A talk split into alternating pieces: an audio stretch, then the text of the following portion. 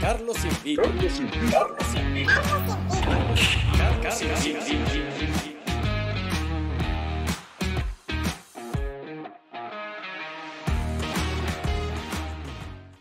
Hola a todos y bienvenidos una vez más a Carlos Invita. En el episodio de hoy vamos a estar conversando con Felipe Valdivia. Felipe es ingeniero civil industrial y experto en energía solar. Con un profundo espíritu emprendedor, ha fundado varios emprendimientos en distintos rubros, como lo son el reciclaje, la energía solar, consultoría de negocios e innovación e incluso el desarrollo de dispositivos electrónicos. Y además, a comienzos de este año, participó en el programa de Jóvenes Líderes de América 2021, organizado por la Embajada de los Estados Unidos.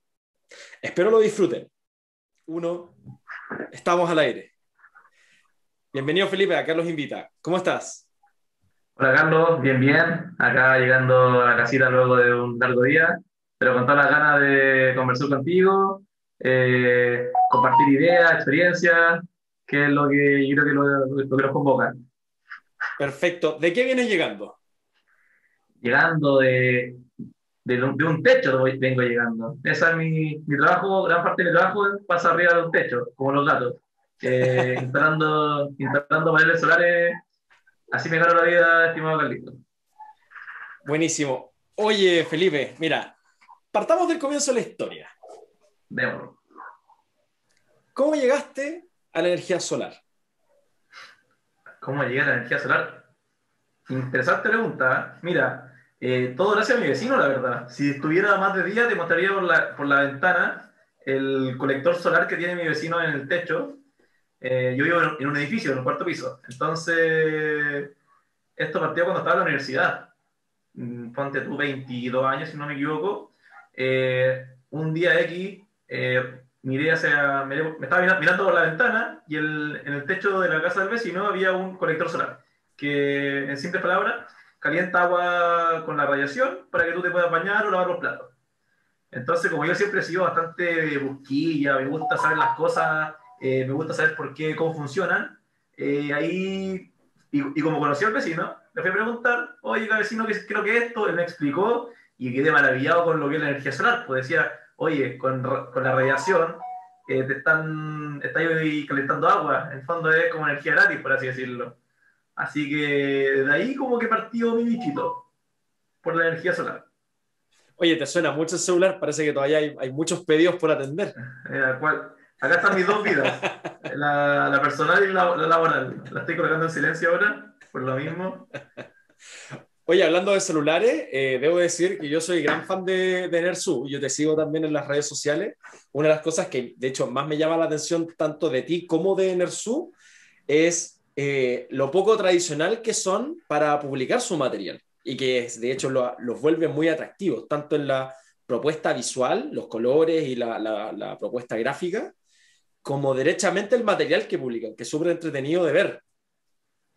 Sí, mira, la verdad, somos una, somos una, una organización, no me gusta decir mucho empresa, me gusta decir más organización, eh, que queremos hacer las cosas diferentes, queremos un poco mostrar eh, la juventud eh, que tiene NERSU como con energía, nueva idea, y eso lo traspasamos también en nuestras redes sociales, o sea, usamos harto meme para, para dar algún mensaje, tratamos de siempre estar a la vanguardia con tecnología, y principalmente eh, educar a la gente, Carlos. ¿cachai? Yo creo que eso es lo fundamental y uno de, la- de la- de los propósitos de, propósitos de NERSU. Eh, educar a la gente en energía renovable, en energía solar, que la gente entienda lo que significa. Eso es justamente una de las cosas que más me llamó la atención del- del- de la cuenta de Nersu y en general de la actividad que tienen ustedes. Porque es como una, una mezcla súper entretenida entre que tú estás, por ejemplo, una foto tuya del ascensor a primera hora de la mañana. Luego un, un vuelo del dron del proyecto. ¿Cachai? Luego salís, no sé, vos, tú en el almuerzo comiendo un sándwich en el techo, por decirte algo. Luego eh, aparecen extractos de charla o salen fotos como con consejos, con datos útiles. Entonces es como una ensalada de un montón de tendencias que hace que la cuenta sea muy entretenida de mirar. ¿Cachai? Como que siempre va a haber algo distinto o algo entretenido que uno puede eh, extraer o, o aprender de la cuenta. Sí, mira, eh, con respecto a eso, eh, yo soy como el, el, el anti-influencer, el de, de Nersu, porque, bueno, gran parte de las tareas, eh, o no, no, más que tareas, más cosas visibles, eh, las subo yo, ¿cachai? Y como yo soy bastante millennial para mis cosas, me gusta subir harto a Instagram, eh, encuentro bastante, interesante interactuar con otras personas, me gusta mucho compartir eh, las cosas que veo, datos, datos, datos interesantes de comida, me encanta. Entonces ahí combina perfecto con, con las cosas también de Nersu, ¿cachai? Un poco el día a día, que la gente vaya viendo quiénes son. A mí me gusta también expresar eh, y mostrar quiénes son quién, quiénes componen el Nersu. Porque como te dije anteriormente, eh, le llamo, me gusta decirle organización, porque para mí es un ente vivo en el cual está, está compuesto por personas.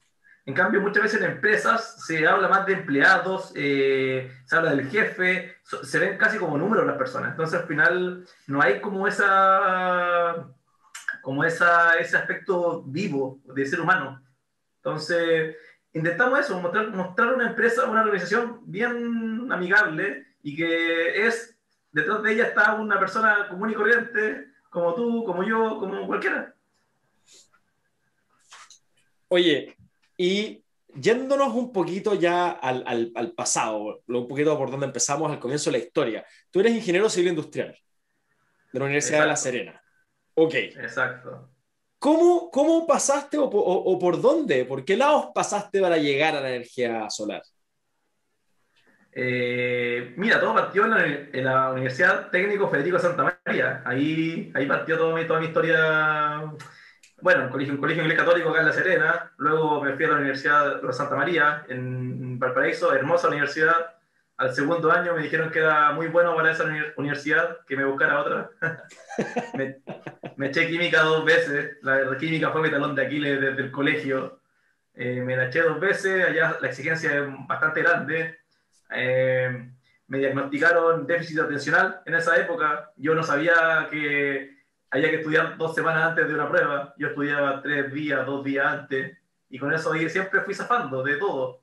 Hasta que veía a la gente estudiando dos semanas antes en la biblioteca, le, preguntaba a un amigo, oye, ¿qué onda? ¿Qué están haciendo?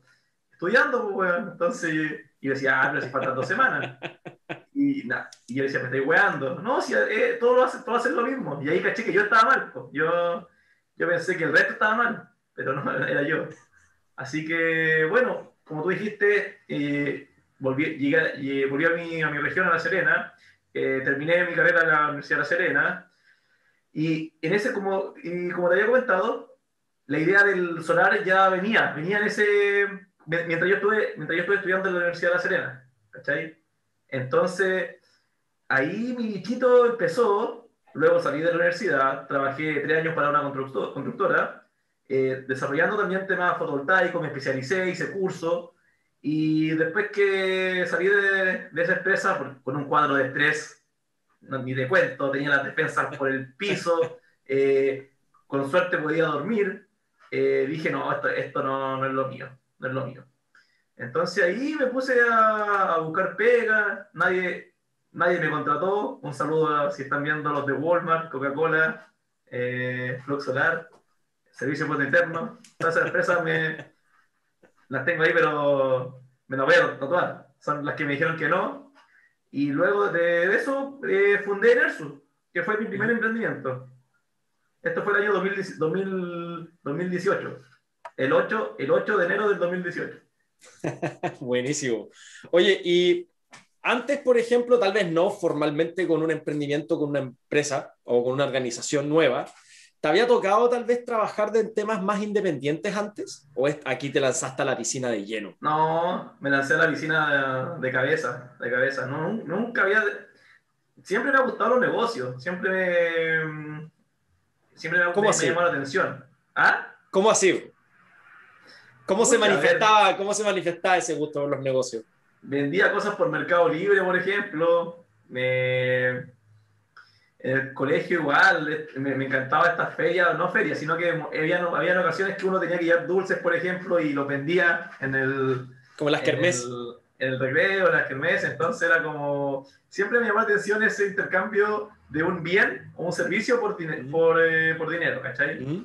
Entonces, aparte, en la, en la, empresa que yo estaba, veía los, veía los presupuestos, ¿cachai? Entonces, igual eh, y la ingeniería. Entonces me daba cuenta de, chucha, no sé, pues bueno, están cobrando 200 por algo que cuesta 50 y a mí me pagan 2. Entonces ahí como que, ahí como que empezó un poco más, más aprenderse esa llama de, hacer algo propio. a mí, cacha que en su momento me pasó algo parecido, en el sentido de que cuando uno está en una, una organización o una empresa y uno conoce los precios de venta y los costos, uno, yo creo que al menos cuando uno es bueno o, o, tenía ese bichito por los negocios, eh, algo te pasa cuando conoces los, los dos datos. Que no, no, no puedes quedar impune, no, no puedes quedarte como que no significan nada. Cuando uno ve esas diferencias y uno dice, aquí está la tajada. Sí, por todo el rato, pero también pasa algo interesante, que también yo se lo explico a la gente un poco.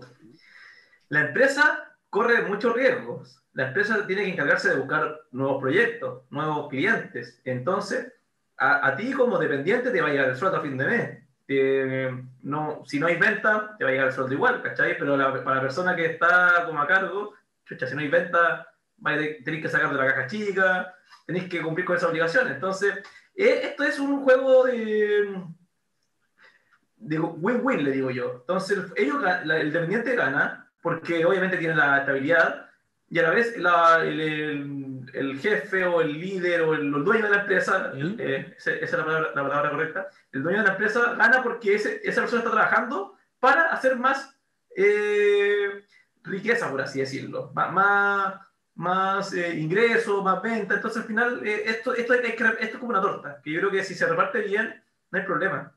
Claro, súper de acuerdo. Y no solo que la torta se reparta bien, sino que además hagamos que la torta crezca. Eh, Porque también para, para, algunas personas la torta es fija. Entonces es un tema solo de distribución. Sin embargo, la torta crece. Por algo las empresas crecen, valga la redundancia. Entonces, eh, concuerdo mucho con lo que dices tú y creo que tocas como la fibra más básica de, los negocios, en eh, la fibra más fundamental, por decirlo así. Estos que son es que, resultados de la web. Que, ah, no, están espiando, no están espiando Google. Que es que justamente eh, tú tienes dos realidades, la realidad del, del, del empleado y la realidad del empleador, ¿verdad? Donde tú tienes el, empleado, por decirlo de cierta manera, eh, o el dependiente, eh, claro, tal vez tiene un menor eh, horizonte de remuneración respecto al dueño de la, de la, empresa, pero también corre menos riesgos que el dueño de la empresa. Y claro, cuando uno es dueño de la empresa y te va bien, la raja, pero cuando te va mal y tienes que sacar o del bolsillo o como bien dices tú, de la caja chica o tener que liquidar stock para generar la liquidez para pagar los sueldos, eh, es otro mono. Y no todos son eh, empresarios multimillonarios para poder sostener las empresas del bolsillo. O sea, yo diría la gran mayoría de, de, de los empresarios y emprendedores no tienen esa realidad, al menos de los que yo he conocido. Y he conocido varios, en, en ya llevo yo, yo cinco años emprendiendo. B2B lo creamos el 2015. Y la gran mayoría de los emprendedores tienen que ser muy hábiles con sus manejos de, lo, de, sus fondos y ser inteligentes en el uso de las plata.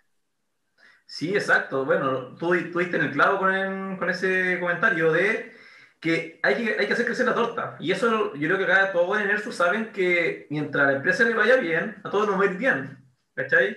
Yo, amigo, yo le digo a, no sé, por los cabros, oye, me gustaría pagarte un sueldo de, no sé, por 3 millones, pero eh, económicamente hablando no, no, da, no da por ningún lado, ¿cachai? Entonces, pero si llegamos a un nivel de venta bueno, eh, sostenido en el tiempo, o un proyecto grande, puta, la raja, nos, va a ir bien a todos, ¿cachai? Y eso yo creo que es una buena motivación para toda organización, que la gente entienda que si la empresa le va bien, a ellos le va a ir bien, van a obtener mejores beneficios, van a tener eh, mejoras salariales, porque mira, acá hay, que ser súper honesto, Carlos. La gente, el ser humano, por lo, yo creo que el 99% del ser humano, donde más siente que, es, que, que una empresa eh, le retribuye su trabajo es con el tema salarial, ¿cachai? Por más beneficios que tú le coloques, y ahí, ahí es donde ve el tema, oye, la empresa puta, eh, me, hoy este mes me dio un bono, por ejemplo, ¿cachai? Ahí eso lo agradece. Quizás las, las otras cosas no sé, como actividades eh, o como capacitaciones, está bien, lo valoran, pero no tanto como algo que le, sirve, a ellos que es para, para su bolsillo. Claro, súper de acuerdo. O sea, tú puedes tener la oficina bonita, bien pintada, hacer eventos, hacer capacitaciones y todo lo que dices tú. Pero en el fondo, también hay que eh, verlo desde la otra perspectiva. O sea, el, el, el, dependiente o el trabajador, él trabaja para ganarse su sueldo para desarrollar sus propios proyectos. ¿sí? Y en ese sentido, como bien dices tú, el bono de remuneración, por ejemplo, sea uh, un aumento de sueldo, un bono por rendimiento, un variable de comisión de venta, hay distintos, eh, eh, distintos, distintos mecanismos para poder retribuir eso. Ayudan a esta persona a desarrollar de mejor manera sus propios proyectos de vida, porque al final es lo mismo con el espíritu emprendedor. O sea, tú creaste tu empresa para poder desarrollar tus proyectos de vida. ¿Sabes? Al menos eso creo. Corrígeme si, si, no es así. No, todo el rato. Sí, desarrollarme como persona, como profesional. Y yo creo que todos buscan lo mismo. O sea, y también hay que. un emprendedor debe saber que también nada es eterno. Ni, ni los colaboradores, ni, ni hasta el emprendimiento. Llega un punto en que puede ser las cosas no funcionen.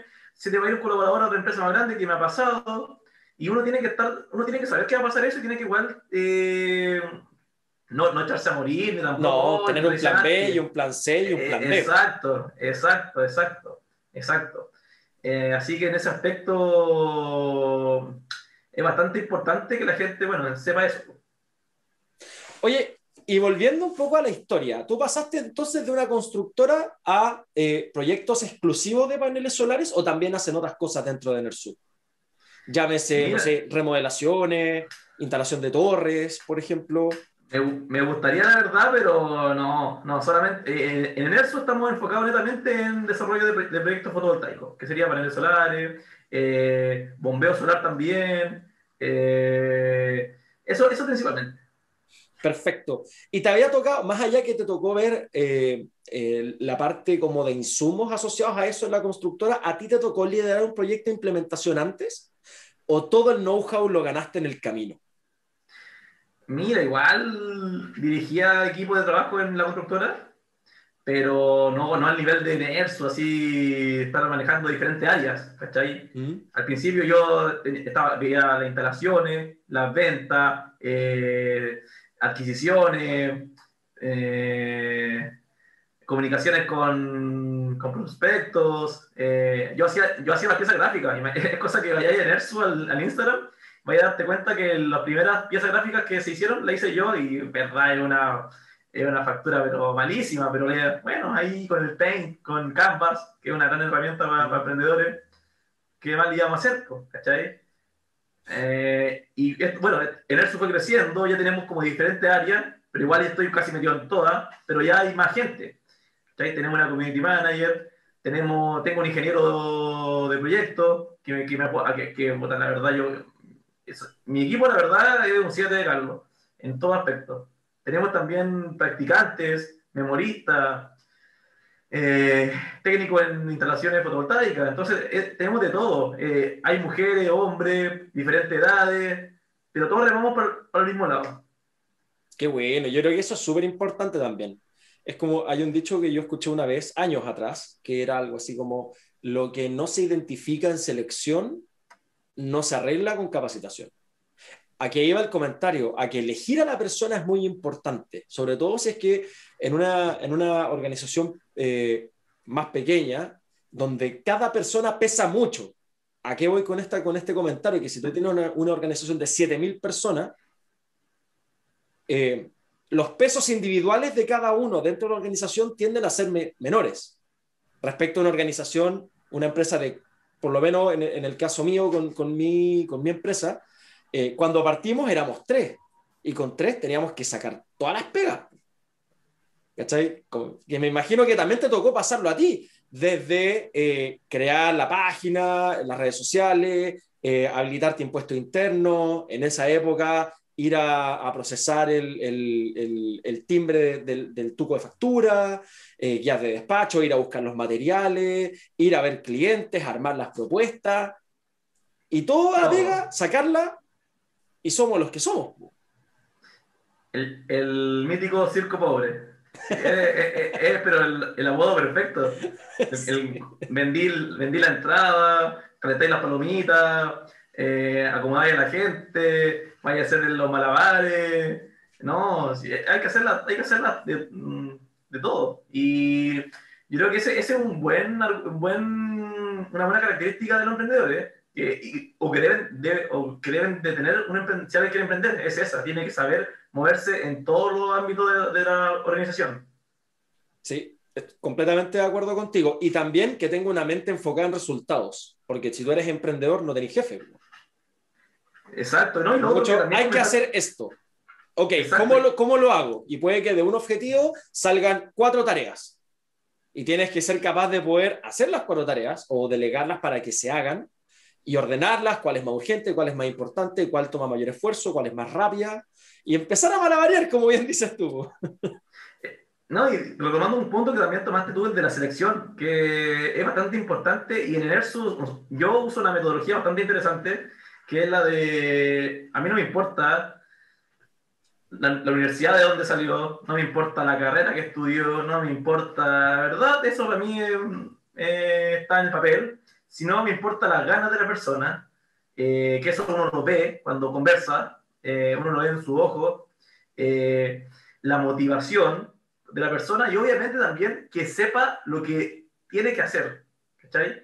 Por ejemplo, si yo voy a, tra- voy a traer una persona que, que va a ver el tema de marketing, que sepa de marketing, que tenga ganas de aprender de marketing, para mí eso es más valorable que haya salido de Stanford, de, de Yale, de, de esas universidades, ¿cachai? No, a mí no me interesa ese, ese, ese ámbito, porque un, un título no, no dice, no dice nada de la persona como profesional. Entonces, yo creo que eso ahí ha sido un buen acierto y yo- a mí me avisa un poco porque los, los que han llegado a NERSU han llegado más que todo por insistencia, más que por, ¿Ya? por un proceso de selección así ar- arduo y largo. ¿Y cómo así? Así, por, no sé, pues, por inbox en el Instagram, por Eh, mail, mail, mail, por, por tocar la puerta o por todas las anteriores. Todas las anteriores, así tal cual, todas las anteriores. Y eso yo, eso yo lo valoro caleta. Si alguien te, te dice tres, cuatro, cinco veces que quiere ser parte de algo y te da buen argumento, tú lo, oye, mira, acá tenía una persona que de verdad quiere aportar, ¿cachai? Claro, y que quiere aportar acá. Que eso Sí. también yo creo que es súper importante porque eh, a mí me ha tocado ver gente súper eh, camiseteada, como me ha tocado ver gente que eh, está mientras dure. ¿Y qué significa esto? Que va a estar mientras le llegue otra oferta. Que eh, personalmente estoy ok con eso. Bacán por él que le haya salido una mejor oferta y que él, eh, él o la persona, eh, yendo a esa mejor oferta, pueda mejorar su propia calidad de vida. Bacán por, por eso, ¿cachai? Pero también como emprendedor uno tiene que programarse, en el sentido de que, ok, putas, no sé, este, esta posición que necesito rellenar, que necesito ocupar, eh, en general, en el, por la historia, por experiencia, yo sé que antes de tres meses no funciona autónomo.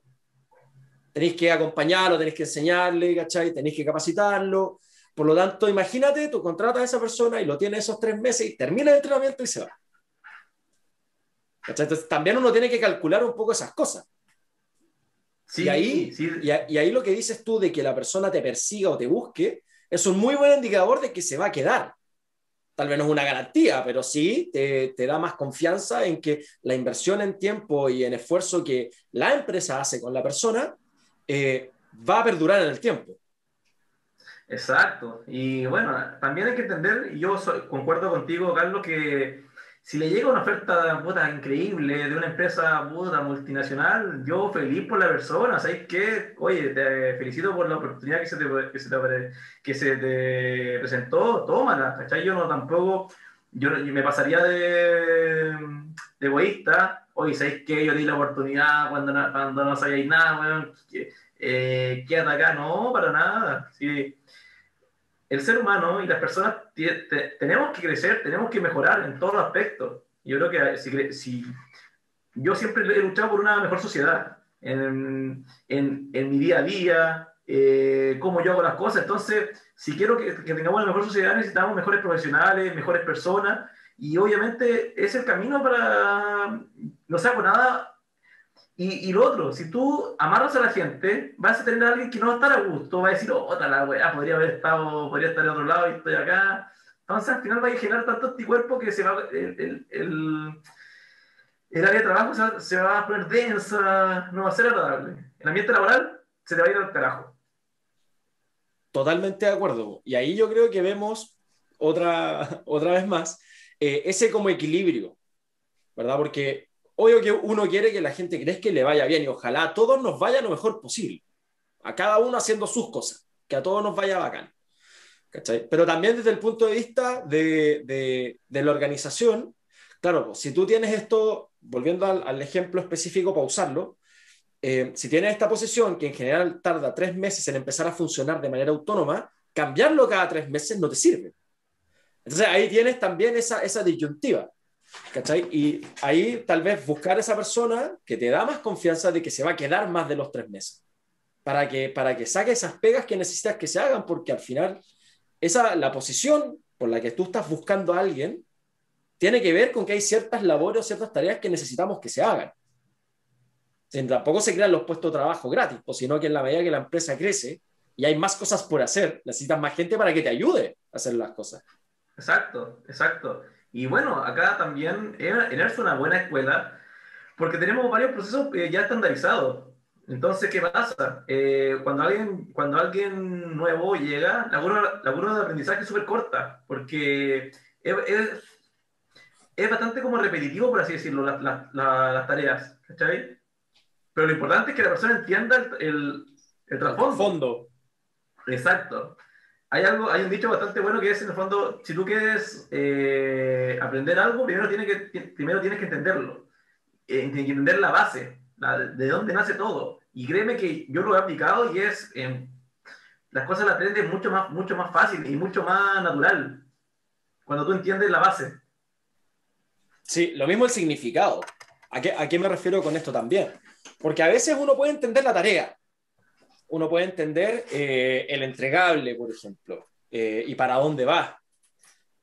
Pero al menos en mi experiencia, así, a mí por lo menos me ha sido muy útil para aprender tareas, cuando me ha tocado trabajar en empresas, no en la mía, sino que en otras empresas, cuando a mí me están entrenando, a mí me ha servido mucho en esa perspectiva que me expliquen el dibujo de la empresa completa y cómo tu tarea es, es dentro de una gran máquina, es el engrane que hace este trabajo, pero que afecta a todo el mundo que a veces uno no ve.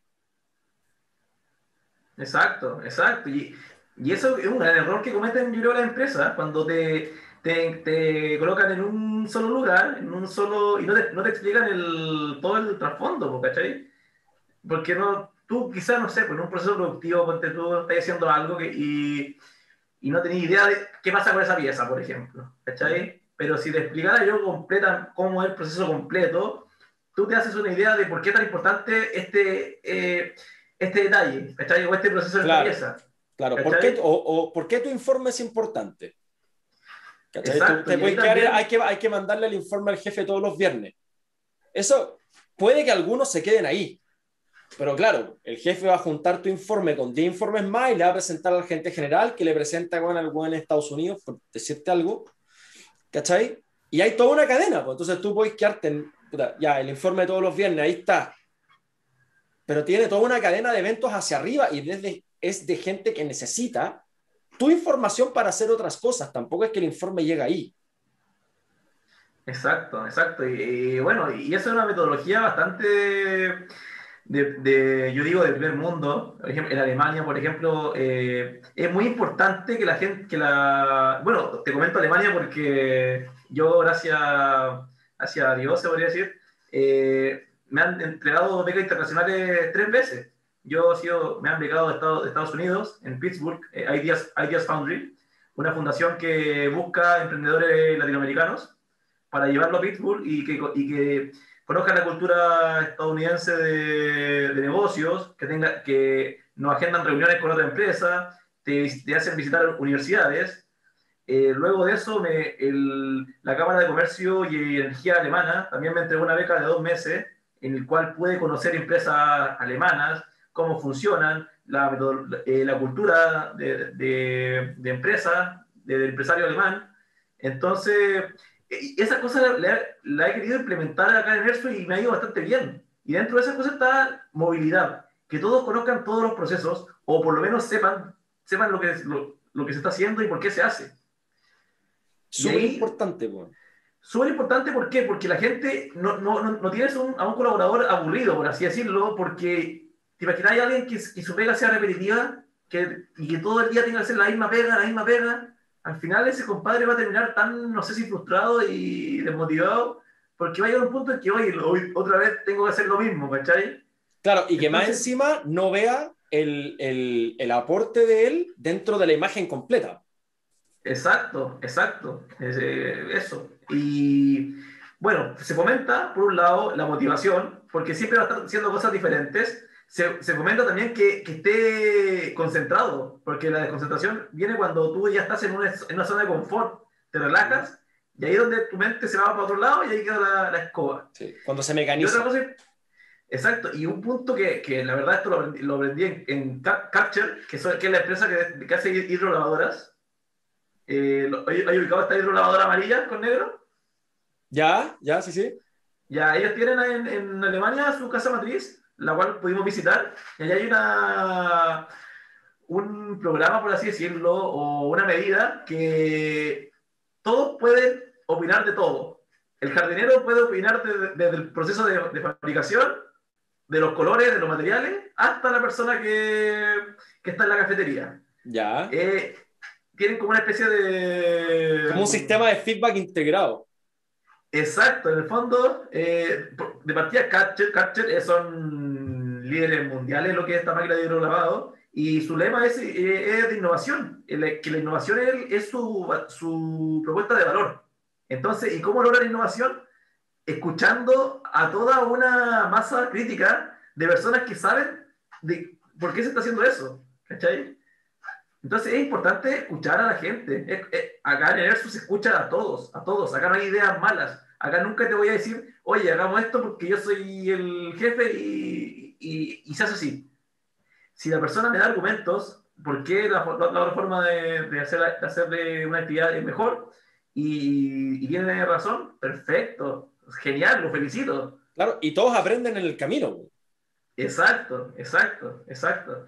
Y eso yo creo que, aunque yo he tenido poca experiencia acá laboral en Chile, en el, trabajando para empresa, pero creo que es bastante... Yo creo que estamos un poquito atrasados en ese aspecto. No, no, no, no estamos tan avanzados como, como a mí me gustaría. Claro, y clara, claramente la, la, el estilo de vida te ha gustado, porque desde que eh, creaste Nersu has creado como tres iniciativas más. Po. Tú tienes Enerlab, este, tienes eh, ¿cómo era? Reusar recycling. reusar, sí. Reusar, sí. Y eh, generarte. Generarte, sí. Son Entonces es como, es como que emprendiste una vez y explotaste, güey. Es que, ¿sabéis qué, Carlos? Pasa algo bastante interesante. Yo creo que en Chile hay tantas cosas por hacer, y en especial en la, en la cuarta región, que yo, acá en la cuarta región, eh, el tema de emprendimiento, de empresas, está muy, muy cerrado a las clásicas empresas de, de agricultura, está hay, hay pequeña y mediana minería, eh, son, son rubros muy clásicos, por así decirlo, en los cuales no, hay, no, no se explota tanto eh, la innovación, por así decirlo, como también el tema de contratación. El Coquimbo es una de las, una de las regiones con mayores de, tasa de desempleo. ¿Está Porque acá no hay trabajo, acá la gente se va, se va a Santiago a trabajar, se va a Viña, donde hay muchas más plazas, pero no, no, no acá no, no, no, no hay como... ¿Tú ves, que como... es, ¿Tú ves que es débil el músculo de, de emprendimiento en Serena, por ejemplo? Pensando que dos, dos de cada tres posiciones de trabajo la crean pequeñas y medianas empresas. Mira, yo tengo una queja contra el, contra el ecosistema emprendedor acá en la cuarta región. Mm. Pasa que son siempre los mismos, que siempre están en las mismas actividades, y muchos, muchos de ellos son emprendedores de, de libros, como yo les digo. Ellos me hablan al revés y al derecho de metodología de emprendimiento, de canvas, de, de enfoque lean, de todo lo que tú queráis, pero ellos no, nunca han emprendido, ¿cachai? Mm. O, o o, o si han emprendido, han emprendido muy poco. Entonces, al final, que una persona me hable tanto de emprendimiento siendo que nunca ha emprendido, es como, ¿de qué estáis hablando? ¿Cachai? Entonces, se ha dado que sí, eso sí, harta gente está emprendiendo. Eso, eso sí es importante, ¿eh?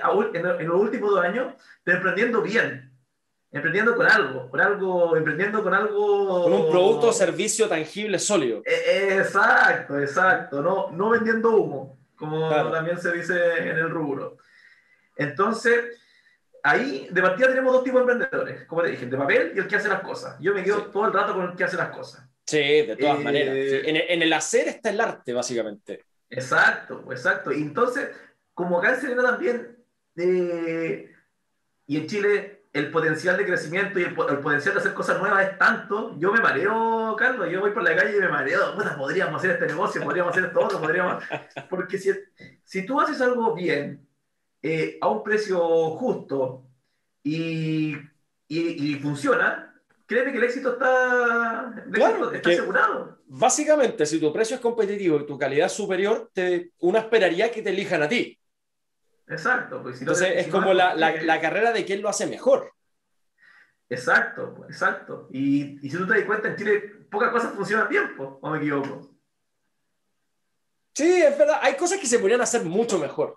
Eso sí. Sí. Y lo otro es que el chileno, y aquí corrígeme también si es que, o más que corrígeme, coméntame si es que eh, tú piensas distinto. En general, el chileno es muy adverso al riesgo.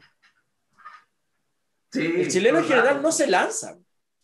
Es que el, chileno y el ser humano son, por naturaleza, somos a- a- adversos al, al cambio. ¿Cachai? No nos gusta, no a, a pocos les gusta es- ese como salir de la zona de confort y probar algo nuevo, ¿cachai? Algo, de, algo, algo que no está como tan estandarizado. Y esto, esto pasa también en la empresa. Si al final uno tras, eh, Sí, sea, al final las empresas son reflejos de la gente que las compone. Porque yo me Exacto. acuerdo en la universidad, porque muchas de las cosas que has mencionado al- ahora, eh, eh, a mí me resuenan mucho, porque me tocó tener profesores en la universidad, por ejemplo, que eran eh, emprendedores de papel, como también me tocó profesores que eran empresarios y que a es, frente a eso tú te sacáis el sombrero, ¿cachai? Eh, también me tocó eh, eh, hablar con gente que hacía, sin pensar, se lanzaba al proyecto que fuera, como también había gente muy, muy conservadora. ¿sabes? Eh, y lo que dices tú tiene- es muy importante, creo yo, porque esto es como un tema casi de idiosincrasia. ¿A qué me refiero con esto? De que está este, este- esta adversión al riesgo que tiene que ver también con, oh, si estás tan bien, ¿para qué lo vaya a hacer? Eh, o la típica, que no sé si tú la habrás escuchado, yo la escuché mucho tiempo y muchas veces, si fuera tan buena idea ya lo habrían hecho. Sí, sí. Y creo que el emprendedor de por sí es, es totalmente diferente a lo que al, clásico, digamos, chileno, porque estamos, estamos en. Eh, le, le gusta el riesgo. Imagínate, yo, eh, ¿quién en su sano juicio se pone a crear emprendimiento, empresa en, en plena pandemia? Con, con la economía chilena yéndose al carajo. Eh, indicador económico por, por el piso. Tú, alguien, que, alguien que le falta, alguien que algo le falla en la cabeza, ¿cachai?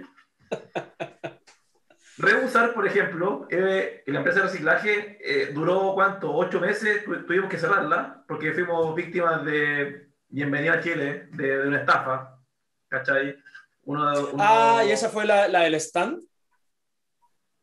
¿Están? ¿Dónde? Lo, de, lo, de, lo del tema con, en una, no sé si era una feria en China, algo así o no. No, o esa, no, no, esa sí, era otra cosa. Esa otra, otra estafa, esa otra Pucha. estafa, Carlos. No, si en en esta pandemia me han, me han estafado dos veces. Bueno, con, con Reusar eh, tuvimos que quebrar, tuvimos que cerrar y, que, y no quebrar, sino que cerrar como corresponde. Sí, sí. Eh, ya estamos en, la último, en el último proceso de, de cierre.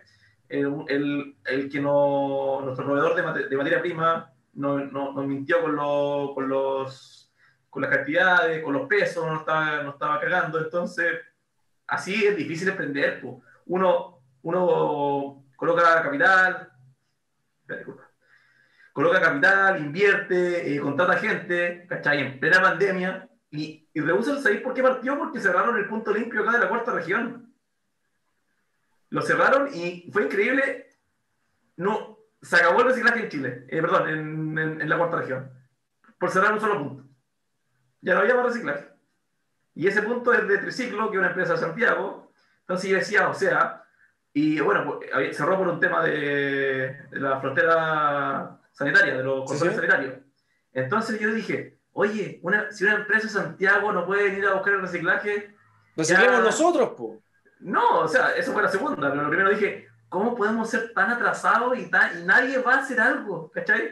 Claro. Veía, veía el vidrio botado por ahí como si nada, las latas, entonces yo soy de, y como soy impulsivo hiperactivo, yo ya vamos, me junté con un amigo, sé que mira, veamos cómo hacer esto y empecemos, compramos un camión, anduvimos en un camión dando vueltas, eh, recogiendo la basura, Eh, éramos, eh, éramos lo- los compadres de la basura, pero del reciclaje, en plena pandemia, ¿cachai?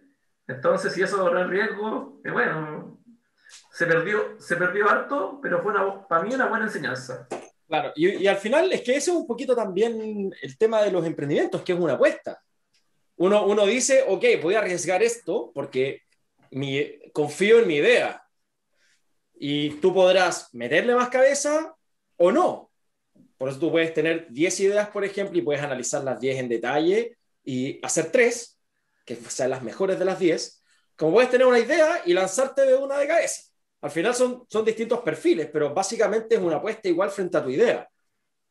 Sí, y la enseñanza es centrarse un poco, pensar, eh, no ser tan, tan confiado. Yo lo creo, yo, yo como persona soy bastante, doy siempre el, el beneficio de la confianza para, porque no, no, no, no saco nada irte confiando por la vida de todos, ¿cachai? Qué lata. Entonces, bueno, me, me, me enseñó eso, que tengo que ser más, un poco más, des- más desconfiado y más, y más atento a- al entorno, a las cosas, no, porque, como te digo, si, eh, si tú, como tú dijiste también, puedes tener 10 ideas y si tenéis lucas, si tenéis, no sé, ahorro, podéis hacer las 10. Si al final todo, todo, al final todo está relacionado con los recursos, con dinero. Si con dinero tú haces cosas. Entonces, y si no estáis enfocados en las 10 o, o no estáis, te- termináis con un cuadro de estrés increíble, lo más probable es que, que fracasen las 10 ideas, lo más probable. Eh, entonces hay que ir con cuidado, partir de a poco. Yo creo que eso, eso es una muy buena enseñanza. Si, si no eres apellido Luxich, eh, parte de a poco, eh, anda, anda, anda moviéndote con los resultados. ¿Cachai? Si te, va, si te va bien, anda como reinvirtiendo, pero siempre prudentemente. Claro. Y así Ser, vas a respo- tener... ser responsable y disciplinado con tu flujo caja, al final. Sí, pero es que a veces el emprendedor, suena súper bonito el flujo de caja, proyecciones, análisis trimestrales, pero ¿sabes qué, Carlos? No existe un poco eso en el emprendimiento. A veces, Ahora, recién a veces recién no, a mi verdad. recién a mi tercer año ya estoy un poco implementando eso. Porque al principio es, oye, ¿hay plata? Ya, hay, ta- estamos bien. ¿Cachai? ¿Hay, ¿Hay plata en la cuenta? Bien, listo. Eh, no sé, ¿cuánto me cuesta esto? Eh, mil. ¿Cuánto lo tiene la competencia? 1800. Ya, eh, 1750. O sea, estrategias de pricing no hay, no existen. No, Eh, bueno, bueno, básicamente lo que dijiste tú es una estrategia de pricing por benchmarking. Bueno, pero, pero sí, estamos claros, pero al final. Yo ahora te entiendo perfecto. A mí, a mí a nosotros nos pasaba lo mismo, ¿cachai? Sobre todo, piensa lo que estás tú diciendo de, a tus tres años, yo te diría que nosotros lo empezamos a implementar en el cuarto. O sea, imagínate. Y era básicamente eso. Mira, está este proyecto, eh, nos entraría tanta plata en 90 días y para hacerlo hoy día necesitamos esto. Ok. Ya da- veis los márgenes, ya es rentable, sí, es rentable. Ok, segunda gran pregunta, ¿dónde saco la plata para hacerlo? Exacto. Eh, pregunta uno, ¿eres apellido Luxich? No, ya. Pasemos a la siguiente. A la siguiente opción. Segunda, segunda pregunta. Ok, el proyecto es rentable y todo lo que dijimos. Eh, segunda pregunta. Si voy con el banco para financiar el proyecto, ¿me queda algo de pellejo después? Buenas preguntas, pues, buenas. Y bueno, y ya que lo tocas, para un emprendedor el banco, la verdad es, no sé, son tan desconfiados, no sé si desconfiados, el sistema está mal. te cuento mi experiencia. Yo, la cuenta, la primera cuenta que tuve fue la cuenta de emprendedor del Banco Estado. ¿Cachai? Funciona bien todo lo que queráis, pero cuando llegáis a ciertos montos ya se complica un poco, porque tiene ciertas limitancias. Vaya al Banco Santander, está perfecto, te abren una cuenta, también bien básica, pero a la vez, cuando vas creciendo o vas pidiendo cosas, te piden lo último, no sé, los últimos 12 IVA, tenéis que tener ventas, si quieres, si quieres postular a una línea de crédito, por ejemplo, tenéis que vender, no sé, 70 palos al mes, eh, perdón, al año, y qué emprendimiento te, al primer año te, te vende eso, ¿cachai? Estáis, estáis más, más, más endeudados que, que, con utilidades o, con, o con esa ganancia. Entonces, al final es complicado y todo pasa también porque ellos dicen, no, que el departamento de riesgo, a mí me gustaría un poco que eso se, se arreglara, ¿cachai? Se arreglara en el sentido de que pesquen más emprendedores, no, no, les, no les pongan tanto, tanto obstáculo y al emprendedor como a la empresa como al emprendedor, acaso, acaso son dos cosas. Uno claro, o sea, porque más, más, encima uno, uno como dueño accionista de la empresa, eh, uno es aval, po. No, uno aval y aparte uno, uno, uno como persona cuando también va a pedir crédito y esas cosas, como y es independiente, también te... Ya, ¿y usted cómo, cómo se pagan los sueldos? Eh, con el sueldo empresarial, que es una, bueno, tú debes saber que es una, es una forma de, que, de sacar dinero de la empresa y pagarte tu sueldo sin necesidad de que... Sin liquidación. Como, exacto. Porque, de hecho, cuando tú eres más dueño de... de el retiro de capital no es imponible. Tengo exacto. Entendido. Y lo otro también es que cuando tú eres dueño del 50, del 50 o más de una empresa, ya no puede haber una, de hecho no, no te puedes hacer un contrato eh, con la empresa, así formal, no puede haber una, de hecho la dirección del trabajo dice que no puede haber dependencia laboral y por eso tiene que hacerse el sueldo empresarial. Entonces, si tú vas al banco y le explicas eso al ejecutivo y, y, el mismo banco no entiende un poco cómo es, cómo es eso, al final tú decís, oye, pero si tú, la pega del banco es saber eso, yo, yo no puedo, no puedo estar buscando la dirección del trabajo, eh, ¿por qué no, te, no puedo tener un contrato? ¿Por qué no puedo tener eh, cosas que cualquier dependiente tiene? ¿Cachai? Y siento que uno se paga las imposiciones, se paga la FP, se paga la ISAPRE, entonces al final eh, Chile te coloca trabas por todo de partida. Más, más encima las instituciones privadas como los bancos también te colocan trabas entonces al final traba por todos lados. Claro, es que es, que es un, un, ambiente inhóspito en muchos aspectos.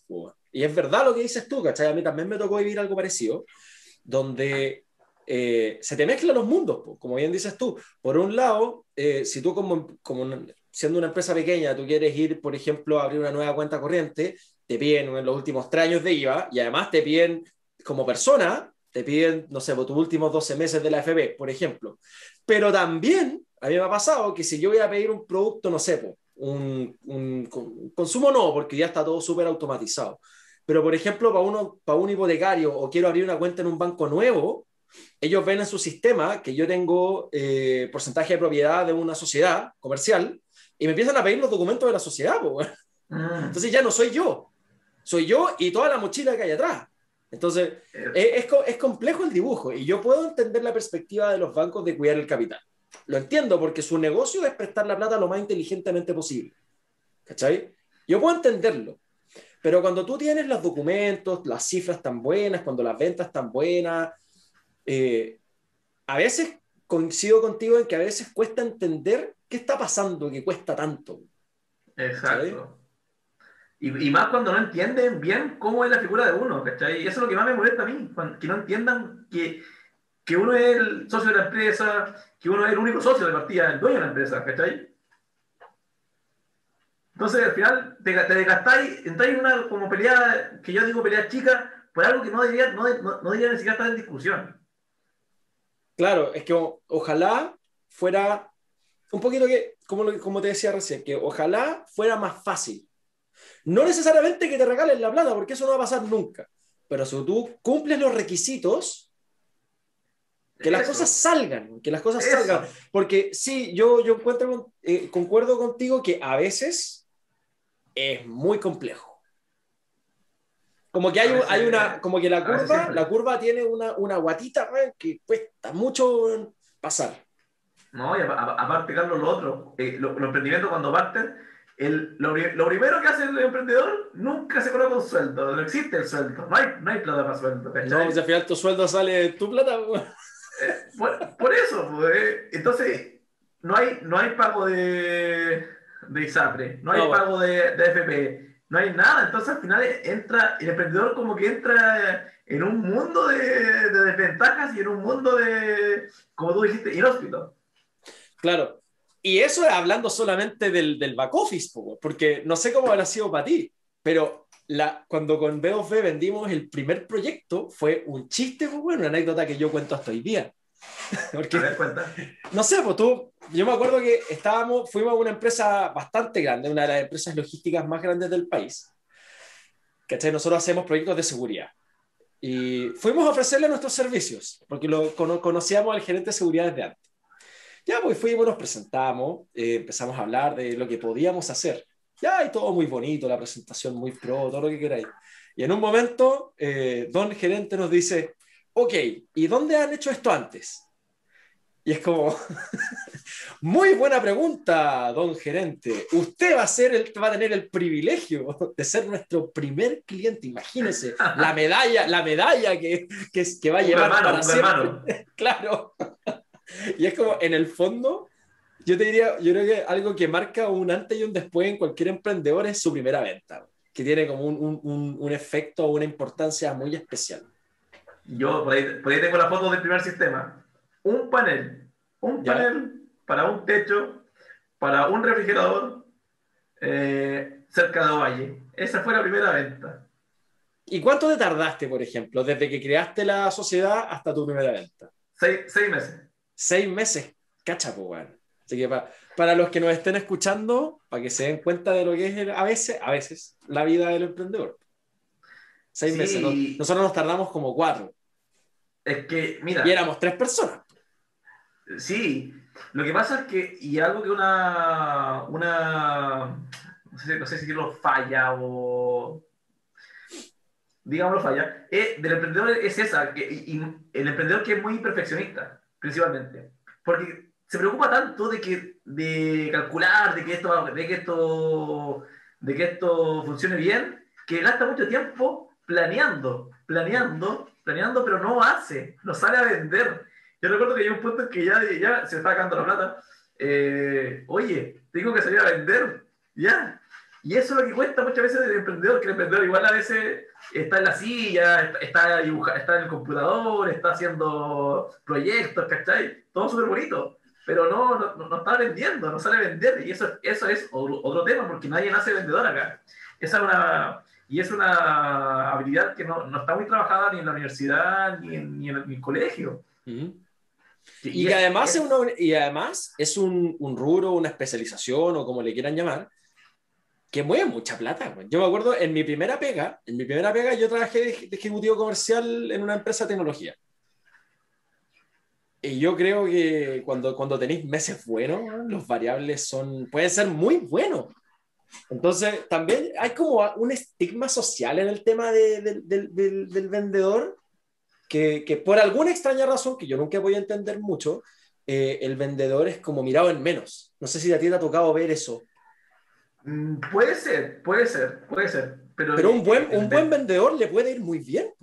Obvio, pero, pero si el, el que sabe vender le va, de partida se vende él mismo y se, se vende bien, ¿cachai? Eh, y todos necesitamos a alguien que venda, todos necesitamos un buen vendedor en, en nuestro equipo, porque él, él que hace, la, por así decirlo, porque, el que genera las lucas, él que consigue los buenos, buenos proyectos, ¿cachai? Claro. que cierra. Y de la venta entra el oxígeno de toda la empresa. Esa es una cosa también que me ha tocado conversar en distintas ocasiones con, con gente que, que tal vez está un poquito más alejada de este mundo del emprendimiento, que es que tú tomas un estado de resultado y hay una pura línea azul, po, weón, que es la que está arriba de ingresos por venta. El resto son puros descuentos. Es todo restas.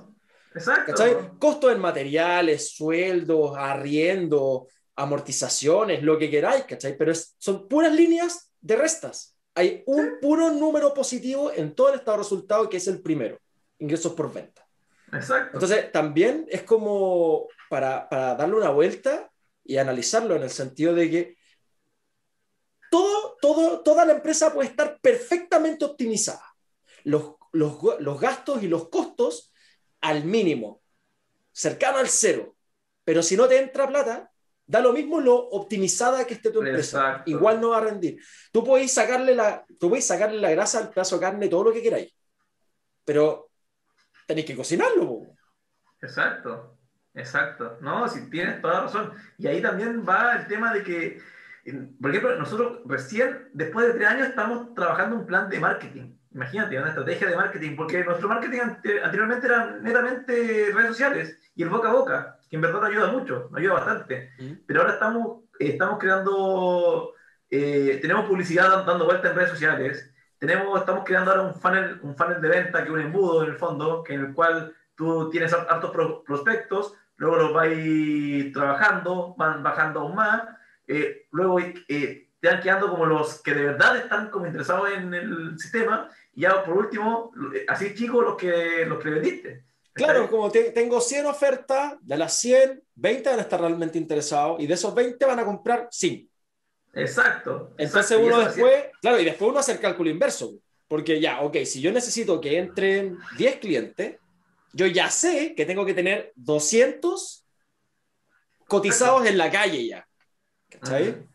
Entonces armáis, armáis el juego inverso ya conociendo tu realidad, porque también el, el, el funnel es más abierto más cerrado en general dependiendo de la industria, y eso uno lo va conociendo con el tiempo. Exacto, pues exacto. Y, y imagínate, recién en nuestro tercer año y ya está, y tenemos una agencia, ¿cachai? Una agencia que nos está llevando el, el marketing digital. Entonces, hay, hay, hay una inversión ahí que no todos, no todos tienen para hacer esa inversión, ¿cachai? Claro. Y que volvemos al tema de que es una apuesta, porque puede que este marketing te rinda como puede que no. Y eso solo lo vas a Exacto. saber ex post. Pero es entretenido, entretenido Sí. ver, ver, el resultado, ver, ver, ver- es como ir, ir al casino, apostar y echarte una fichita. ¡Uy, mira! Salió, salió algo. Claro, y eso, y eso es lo bonito también de- del experimentar dentro del emprendimiento, porque tú, por, por ejemplo, nosotros eh, hemos hecho distintos experimentos con agencias, sin agencia, con publicidad, con un publicista interno, ¿cachai? Y algunos han funcionado mejor que otros, entonces uno va un poquito también eh, tanteando y va diversificando cuando tienes que elegir o tienes que hacer varias cosas al mismo tiempo. A veces hay que priorizar nomás, porque tampoco se puede hacer todo. Hay, hay otro dicho, acá, acá nos, nos encantan los dichos acá en los Enersu, eh, otro dicho que, que lo, lo encuentro súper aterrizado y, y súper eh, repli- replicable para todos los rubros. Tú tienes dos cosas, las importantes y las urgentes. ¿Por cuál, por cuál te vas? Depende. po. Es que no, Porque yo le estoy si- diciendo... Si es importante y no es urgente, puedes esperar. No, no. Si es es que- urgente y no no, es importante, puedes delegar. Me estoy cambiando, me estoy cambiando la, la pregunta. Eh, Tiene dos opciones, dos opciones. ¿Ya? Las cosas urgentes y las cosas importantes. ¿Ya? ¿Cuál, cuáles, ¿Cuáles haces primero? ¿Cuál hago primero? ¿Cuál haces primero? ¿Sí? A ver, si tuviera que elegir, ¿Sí? yo creo que las importantes. po. Ya, pues. Y ahí está. Ahí fue una. Ese consejo te, te cambia el paradigma completo de todo, de todo lo que tú hagas en la vida. Uno tiene que saber, y acá está la gracia, saber clasificar las cosas. Totalmente, y, y a eso justamente iba mi comentario, porque hay un, hay un, un diagrama que tiene cuatro cuadrantes, que era como eh, importante, no importante, urgente, no urgente. Y puedes tener la combinación de esas cuatro. Lo que es urgente y no es importante, lo puedes delegar. Lo que es urgente e importante, hay que hacerlo al tiro. Lo que es eh, importante pero no es urgente, se debe gestionar, pero puede esperar. Y lo que no es ni urgente ni importante, no hay que hacerlo. era, como, era como algo así, ¿cachai? No me acuerdo el exacto. detalle, pero era una cuestión así, ¿cachai? Y, y pasa mucho que la gente no, no, no, no le toma el peso a lo, a lo importante, sino, sino que se, se hace caldo de cabeza con lo urgente. Entonces, al final, esa, esa, esas personas viven apagando incendios y nunca se preocupan de, de, de la llama que, que genera el incendio, por así decirlo. O, o no, más que todo, o no, no se preocupan del, del extintor que va a apagar todas las llamas, porque al final, dar un ejemplo súper así claro tienes ahí un proyecto de 200 millones, ¿cachai? Que está esperando netamente que mande una cotización. y tenía estos chiquititos de, de, no sé, de un millón. Entonces, enfoca todos tus recursos en tratar de cerrar ese de 200 y los otros de, de uno, obviamente tomándole también el, la, la urgencia, ¿cachai? Pero eh, no, te, no, te, no, te, que no te, que no te, quite eh, la, la, atención del, claro. del dedo. es, es, como, es como, en, cierta medida, eh, entiendo lo que va ahí, y es algo así como, eh, obviamente uno busca sacar todas las pegas, ¿verdad? Pero nunca perdiendo el norte. Eso. O sea, que no, es que uno sea, no es que uno sea más importante que el otro per se. O sea, todos los proyectos son igualmente válidos. Exacto. Pero desde el punto de vista de negocio, de, de la salud, por decirlo así, de, de, la empresa, puta, el proyecto grande, tú puedes decir, puta, con el proyecto grande aseguro, por decirte algo, aseguro tres meses de, de flujo. ¿Cachai? Hagamos el grande, porque hay un factor de estabilidad, hay un factor de financiamiento, hay un montón de cosas que eh, lo hace empezar más desde el punto de vista del monto. Mm. Entonces, tu norte es ese. Que eso no quita que también se hacen las otras pegas. Obviamente que hay que hacerlas, ¿cachai? Exacto, exacto. Y bueno, y al final va también en el sentido de, de, de optimizarse. Aquí, aquí hay que ser un, un magíster en optimización de recursos. En, y recursos, entiéndase como recursos el, el, el Básicamente tu, tu, tiempo y tu plata. Po. Exacto, o sea, al final el tiempo, el tiempo de verdad vale oro. Entonces, esas son cosas que hay que, hay que saber gestionar, la verdad. Sí. Oye, y justamente eh, eh, me gustaría que em, pudiéramos profundizar un poco en lo que es el estilo de vida del emprendedor. Si, por ejemplo, yo te preguntara a ti, eh, ¿cómo tú definirías el estilo de vida de un emprendedor activo, de un emprendedor inquieto? estresante. Así, si, hay que, si hay que decir una, una palabra estresante, la verdad. Eh, es muchas actividades, muchas, muchas, muchas. Eh, si, no, si, no está ahí, si no tienes esa capacidad de, de, de, ser multitarea, por así, multitask, por así decirlo, o, o simplemente no, no tienes la, la, facilidad o habilidad o los conocimientos para hacer hartas cosas eh, distintas, se te va a complicar mucho. Como, como hemos conversado en, en, al inicio, hay que hacer de, de todo, marketing, venta, eh, compra de suministro, hay que manejar, hay que hacer instalaciones, hay que, hay que hacer de todo. Entonces, al final, eh, ese, eso es como, yo, yo, creo que la parte que, que no muchos la cuentan. la parte más exigente, tal vez. Eh, exacto. Que, que, efectivamente, porque además, como no hay un, si tú eres el dueño, no hay un jefe. Que eso es otra cosa que es súper importante de tener en cuenta cuando uno emprende. Que no hay un jefe superior que vaya a tomar la responsabilidad. O sea, si hay un contrato mal escrito, eres tú. Si te faltó una declaración de impuestos, eres tú. ¿Cachai? Si quedó algo mal instalado y el cliente no te acepta conforme el proyecto y te atrasa 90 días el pago, es eh, tu cuello. ¿Cachai? Nadie Exacto. te va a venir a salvar. Entonces, Exacto. una cosa que decíamos mucho con B2B, sobre todo cuando empezamos, es que eh, no saberlo no es excusa para no hacerlo. Ya. Si no lo sabes, apréndelo. Sí. ¿Cachai? Exacto. Pero no es como, no, es que como no sé hacer contrato, en verdad vengan todos, pero trabajemos a los amigos. No, no, pues compadre. Si no sabía hacer contratos, vaya a tener que aprender a hacer contratos. Sí, pues, exacto. Y bueno, gracias a Dios estamos en la era de, de la internet, que de verdad está todo ahí increíble. Sí. Y también los gracias. trámites en línea, weón. También, exacto. Oye, si, bueno, esta pandemia ha servido para automat automatizar muchas cosas, eh, digitalizar, llegar a, llegar a un nivel de digi digitalización en, en, lo que es eh, trámite importante, que eso al final, a uno que, por ejemplo, ir a hacer un trámite que toda la mañana, y en esa mañana pudiste haber hecho tantas cosas. Tal cual, pues. Entonces. Y bueno, sí. la, la, el Internet hoy día eh, sirve de ambas formas. Sirve para hacer los trámites sin ir y también te sirve para hacer cosas online mientras estás en la cola. O sea, en ese también, sentido es, sí. es, es, doblemente beneficioso porque todavía hay cosas que hay que hacer presencial. Y yo entiendo hasta cierto punto que hayan cosas que tengan que hacerse presencial. ¿Cachai?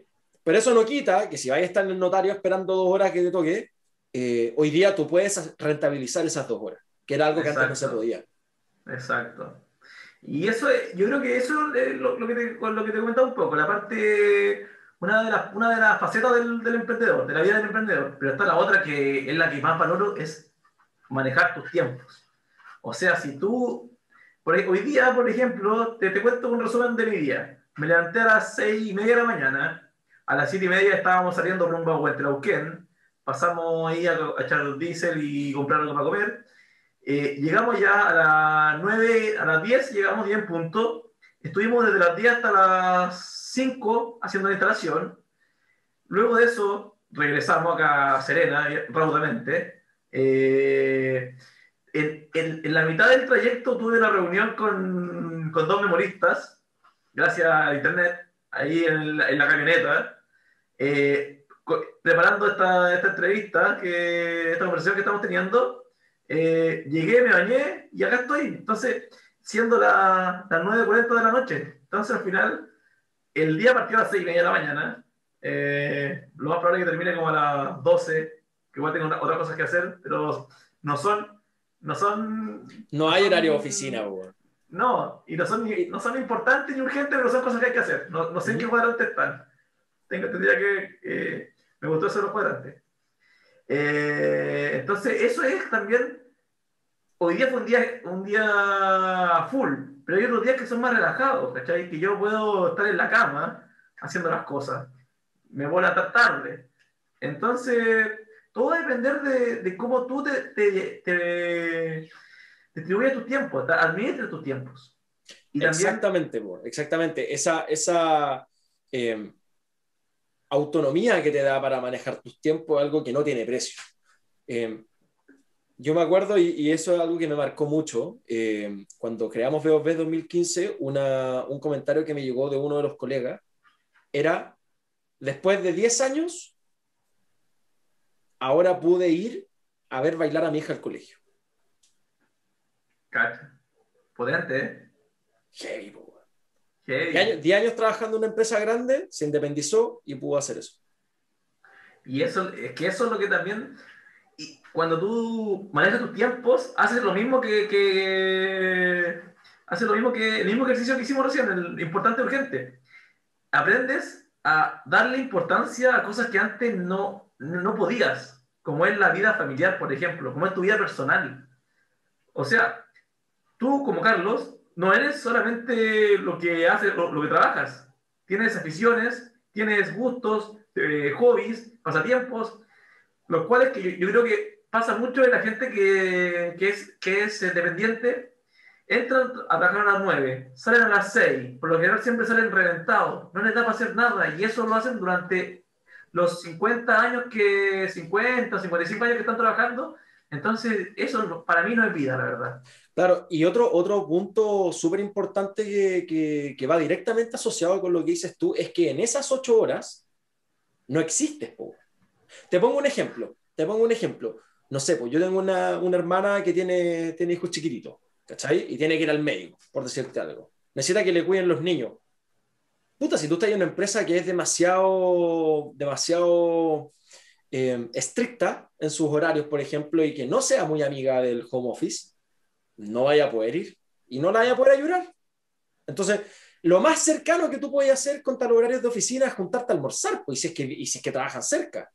Que, entonces, en ese sentido, no es que uno trabaje más o menos al ser independiente. De hecho, yo creo que tal, en muchos casos, tal vez no en todos, pero en la mayoría de los que yo he conocido, por lo menos, trabajan hasta más y fines de semana también.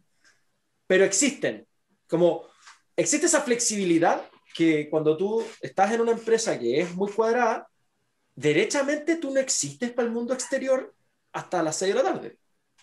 Y eso igual es heavy si lo pensáis. Sí, mucho. Eh, piensa que, bueno, yo a veces digo, miro, miro hacia atrás y ya este cuarto año, digo, son tres años en los cuales he, he hecho La guay que quería. weón. lo que quería con el tiempo y yo digo, wow, es, es impresionante, pues. Cuando lo pienso así, digo, oye, y pensar que hay gente que ni siquiera tres meses puede hacer eso. Y yo lo he hecho tres años, entonces digo, eh, pero también está- están esos días que, que se trabaja desde, uno se levanta a las 4 y llega a, la- a las 2 de la mañana a la casa, ¿cachai? Entonces, pero ahí está, ahí está como una cosa relevante, que es tiempo. Y saber compatibilizar el tiempo como persona.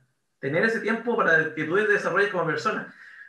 Había veces que uno le decía a un amigo, oye, hagamos algo a tal hora, tengo que trabajar. Y a veces como que, oh, ¿verdad? Pues así, igual hay gente que, que Claro. trabaja, o sea, que, que tiene que cumplir horarios, pues. ¿Cachai? Pero no, es, es- una vida, es una vida que no, no, no para todos. Yo creo que no, no tiene nada de malo también esa gente que, que trabaja de 8 a 6. No, obvio que no. 50 Obvio que no, y por algo, y por algo existe. O sea, si, si, si, si fuéramos todos emprendedores, el horario de oficina no existiría. Pero por algo existe. Yo, yo creo que justamente son estilos de vida. Son formas de vivir Exacto. tu vida que son distintos. Y ambos tienen Exacto. sus beneficios y tienen sus costos. Exacto. Y de hecho, yo creo que se necesitan. Porque uno como emprendedor también, a veces tú necesitáis saber que en esa hora te van a atender sí o sí. po. Sí, no. y estaba, y estaba pensando otra cosa. ¿Te imaginas un- una empresa llena de emprendedores? ¡Uy, que sería un despelote, pero. Sí, agendar una reunión sería un desastre. po. Todo, todo, no, todo, todo así que sean emprendedores en, en una, en una empresa. Que, Bueno, no, no, no, no, no pasaría porque no son emprendedores, pero, pero todos con esa, con esa como con esa como mentalidad. ¿Mm? Es como chocante porque al final todos harían con lo que, no sé, por lo que le llame la atención, lo que ellos quieran, por así decirlo. Entonces, una parte, como tú dijiste, una parte necesita la otra y una respuesta que también me encanta dar para... Siempre que me preguntan, ¿qué es mejor? Yo creo que nunca, nunca hay algo mejor que otro, que otra cosa, sino que son, son cosas diferentes. Sí, son Están- cosas distintas, ¿no? Pero no es que una sea Exacto. ni mejor ni superior a la otra, para nada. Exacto, De exacto. hecho, de hecho, en general, por lo que a mí me ha tocado ver también, hay mucho emprendedor que puede ser muy activo, muy inteligente, muy chispa para buscar la oportunidad, pero no necesariamente son buenos administradores. Entonces, tal vez tú, como, no, no tú, tú Felipe, sino como eh, sujeto del ejemplo, Sí. puedes ser muy buen emprendedor y no necesariamente un buen empresario. ¿Cachai? Entonces, tú a veces Exacto. porque también tiene distintos atributos de personalidad, creo yo, asociados a, a ambos estilos de vida. ¿Cachai? Tú puedes tener a alguien tal vez más conservador, más tranquilo, más cuadradito, pero que en esas ocho horas te vas, vas a tenerte cuadradita la pega. ¿Cachai? Lo mismo que dices tú, que de repente uno como emprendedor dispara a varios lados, y uno es medio disperso, y a veces falta que, que, que alguien que trabaje contigo te ayude a ordenarte. Entonces yo creo que más, incluso son estilos de vida que se complementan, son formas de vida que se retroalimentan mutuamente. Sí, exacto. Así como tú, tú lo dijiste, Carlos. Una parte, uno necesita al otro y un complemento. O sea, al final, eso es lo importante de, de la vida en todo aspecto, buscar complementos. Gente que sea mejor que tú en otro ámbito, en otro aspecto, y, y ahí lo sumáis un equipo, entonces formáis un equipo poderoso. Cuando, si todos supieran lo mismo, al final tenía un equipo súper eh, homogéneo, el cual, perfecto, para ciertas cosas van a, hacer, van a saber responderlo a la raja. Pero si sale algo diferente a lo que sale de todo ello, ca- cagaste. Entonces, Claro. eh, Claro, al final el- un buen equipo, esto puede sonar súper cliché, pero em, un buen equipo es más que la suma de las partes.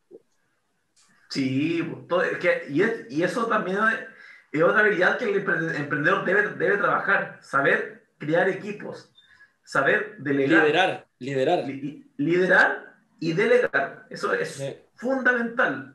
A- Al principio puede que te cueste porque vas a estar con la mentalidad de que no, nadie, nadie, más va a, hacerlo, va, a hacer, va a hacer esto como yo lo hago. ¿Cachai? Pero no, pues tenés que enseñarle a la otra persona a hacerlo como tú lo, como tú lo harías o como tú lo haces. Y así te vaya, de alguna otra forma, tu mente va a descansar. O sea, al Sí. final, esto, esto te deja bastante, te cansa bastante el, en lo que es el cerebro, el, en sí. Lo, Sí, Hay de, hay de todas maneras. De todas hay un maneras, por- mental eh, importante, importante. Entonces, si tú puedes delegar, te lo recomiendo, te lo recomiendo. Sí, súper de acuerdo. Y además, ahí tocaste un puntazo, porque cuando uno dice, eh, nadie lo va a hacer como yo lo hago, ok, eso puede ser verdad, pero eso no necesariamente es algo bueno, porque puede que tú le digas a alguien, ¿cachai? Mira, yo necesito que el informe diga estas cosas. Pero que esa persona vea si, cómo lo hace y puede que lo haga mejor que tú y te entregue igual la información que tú necesitas. Entonces, entienda, entienda lo que va. Y a mí también me tocó eh, ese pensamiento de, no, esta tarea la tengo que hacer yo porque nadie más la va a hacer como, como yo la hago. Pero no necesariamente como tú la haces es la mejor forma de hacerlo.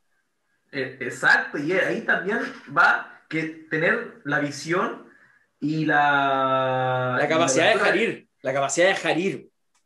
¿Cuál es esa? Esa capa la capacidad de, de, soltar ciertas tareas, lo mismo que decíamos acá, pero cuando le, le, dijiste a esta persona, ya, hazlo tú, y darle el espacio para que esa persona se las ingenie. ¿cachai? y, y, puede que te sorprenda de dejar ir.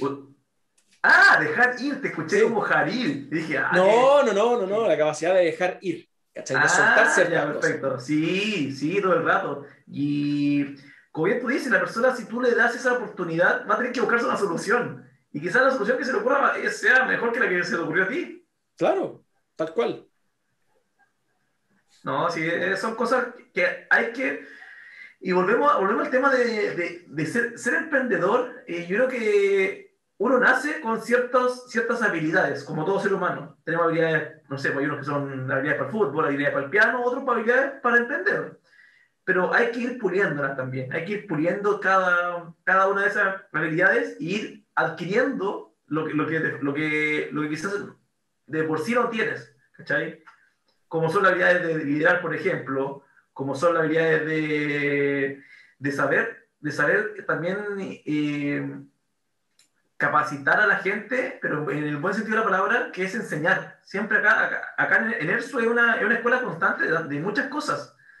Todos, ahora que estamos con el marketing digital, todos están aprendiendo marketing digital, hasta el compadre que está instalando, ¿cachai? Uh -huh. Entonces, ¿por qué? Porque él también se va interiorizando en el tema, en, en cómo va funcionando y, va, dando, va dando su feedback. Entonces, tienes, al final, en vez, de, en vez, en vez de que dos personas nomás estén di discutiendo el tema de cómo hacer el marketing, tienes a cinco, seis. Claro, claro. Y seis cabezas, piensa mejor que dos. Exacto, exacto. Sí. Así que harta apertura de mente, saber escuchar la, la, las críticas, yo creo que puede ser, puede ser las críticas, porque hay, hay veces que te van a, acá, cuando uno hace algo, te van a criticar siempre. Sí. Lo hagas bien o lo hagas mal. Si te lo tomas mal y te lo tomas como muy personal, te vas a ir, te va a ir pésimo, porque no vas a ser capaz de, de algo, una, un comentario crítica, tomarlo como, como, como corresponde y, mejor, y usarlo para mejorar. Ahora, si cacháis que es un comentario lleno de, lleno de envidia y, y, el, típico, el típico comentario chaquetero de, que se ve acá en Chile, hay que también saber que, de, de quién viene, de qué, qué, es lo que busca con ese comentario y no caer en el juego. Pero es importante siempre saber, saber mejorar en base a la, a la, a la crítica, digamos. La crítica sí. y, los sí, feedback. Totalmente, y justamente te iba a comentar el tema del feedback, que al final eh, uno podría pensar, de cierta manera, que no existe la crítica, solo existe el feedback. ¿Y a qué voy con esto? Porque que algo sea positivo o negativo depende de la connotación que tú le pongas. ¿Cachai? Pero si, si le sacáramos como la parte de, de la interpretación personal, no son más que feedbacks y que después uno le pone la etiqueta positivo, negativo, constructivo, destructivo, qué sé yo. Exacto. Entonces, es bien interesante porque si tú lo ves de esa manera, como que todo es feedback. Ahí la pregunta que hay que hacerse es, ok, de este feedback, ¿qué me sirve? De este feedback, ¿qué me sirve? De este feedback, de este feedback, ¿qué me sirve? Exacto. Y solo vas extrayendo lo que te sirve, lo que es útil, lo que te ayuda a mejorar o a crecer. Y ahí, en esta bolsa, cae todo cae lo positivo, caen las críticas, caen las críticas destructivas y los feedbacks de los clientes. Oye, que te tardaste mucho en entregarme las cuestiones el mes pasado. Perfecto, lo tomo y voy a revisar qué puedo hacer para mejorar mi proceso de entrega hoy. Es así tal cual. Esto es, hay, hay que aplicar algo que se te enseña en la universidad, eh, mejora continua. Claro. Eh, es hermoso, es hermoso, lo puedes jugar para tu vida, para, para lo que hagas es, haces algo, lo analizas, eh, ves, ves cómo fueron los resultados, eh, haces correcciones y así vas. Siempre, y si tienes esa mentalidad, siempre vas a mejorar en todo. ¿Cachai? Claro, Yo soy- independientemente del rubro. Independientemente del rubro, hasta como persona. Hasta como persona tú puedes evaluar cómo tú, tú actúas, luego plan, do, check, act, que los pasos del... Eso, eso me salió de... ¿Cómo se llama? De, de la ingeniería industrial. Eh, es pla- planear, hacer, revisar, Y corregir. ajustar. Es, ah, y ajustar, exacto. Y así lo pueden hacer. Y es increíble. Y si, y si tú eres una persona que tiene una mentalidad así full, full de mejorar, puta, eh, lo estáis haciendo todo el día, todo el día, todo el día Claro, es como un hábito, básicamente. Se convierte en un hábito. un hábito. Entonces te conviertes en una, una, maqui- una maquinita de mejorar cosas. Eh, y, y, y si estáis en Chile, que es un país que tiene- hay tantas cosas por mejorar, ahí te voy a crear empresas como, como malo, malo en la cabeza. Terreno fértil. Si Chile es un terreno fértil, la cuarta región es un terreno mucho más fértil. Aparte tan, tan hermosa que esta región. Así que ahí ya tienen el dato los que estén escuchando, Venga. si quieren emprender. Bueno, porque además creo que la... la- la- eh, no, ¿Cuál era la, la- la palabra técnica que ocupan ustedes para juntar La Serena con Coquimbo? ¿Conurbación puede ser? La conurbación Coquimbo-La Serena. Eso es cuando Sí. hablan del, como, como el- de la ciudad completa. es como hablar del eh, Gran Valparaíso, que es Viña y Valpo juntos. Es como algo parecido. Mira, me preguntaste, lo, lo primero que se me vino a la mente fue conurbación. No sé si estoy bien, pero creo, creo que sí. Ya. Bueno, eh, tengo entendido que la conurbación Coquimbo-La Serena es algo así como la cuarta ciudad con más población de, Chile. ¿Eso es efectivo todavía o estoy atrasado con los datos? Puede ser, puede ser, que el último censo no, no salió tan bien como se, como se esperaba. Claro, yo tengo entendido que es como Santiago, Viña, eh, Conce y Serena, como los cuatro, las cuatro ciudades más, más grandes, por decirlo así. Puede ya, ser. pongámosle que está en los top 10, ya, para, Ya. para redondear, ya. Perdón, ya, Para los que vale. estén escuchando, para los que estén escuchando, eh, ahí tienen el aviso de que La Serena, una de las principales ciudades del país, eh, está abierta a recibirlos, no solo para emprender y eh, arreglar problemas, solucionar necesidades, mejorando la calidad de vida a la gente que ustedes vayan a atender, sino además, por lo que decía Felipe, eh, va, va a haber gente que esté buscando trabajo. Entonces van a poder encontrar gente y ayudar a gente generando nuevas posiciones. Mira, sabéis que nunca lo había eh, relacionado como tú lo dijiste, pero es así tal cual.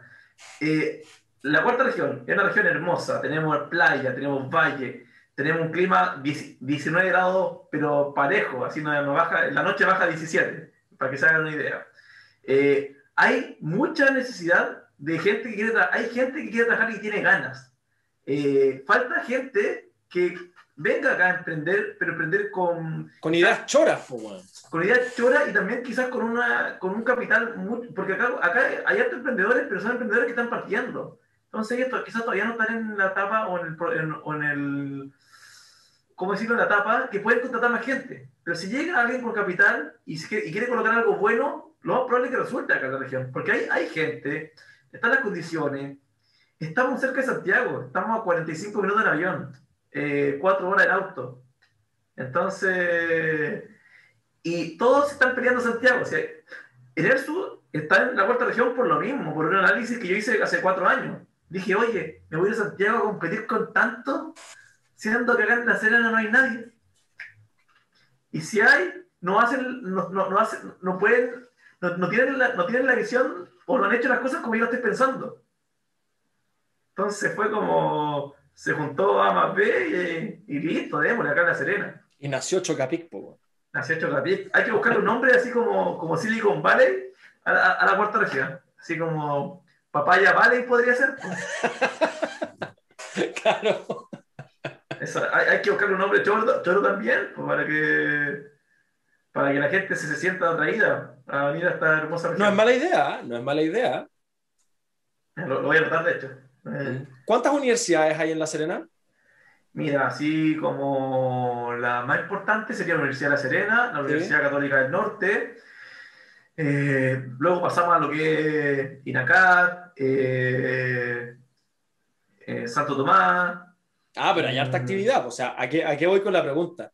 De repente, y dejo la idea ahí, si eventualmente alguna autoridad de algunas universidades ve este episodio, le dejo la papita, la papaya.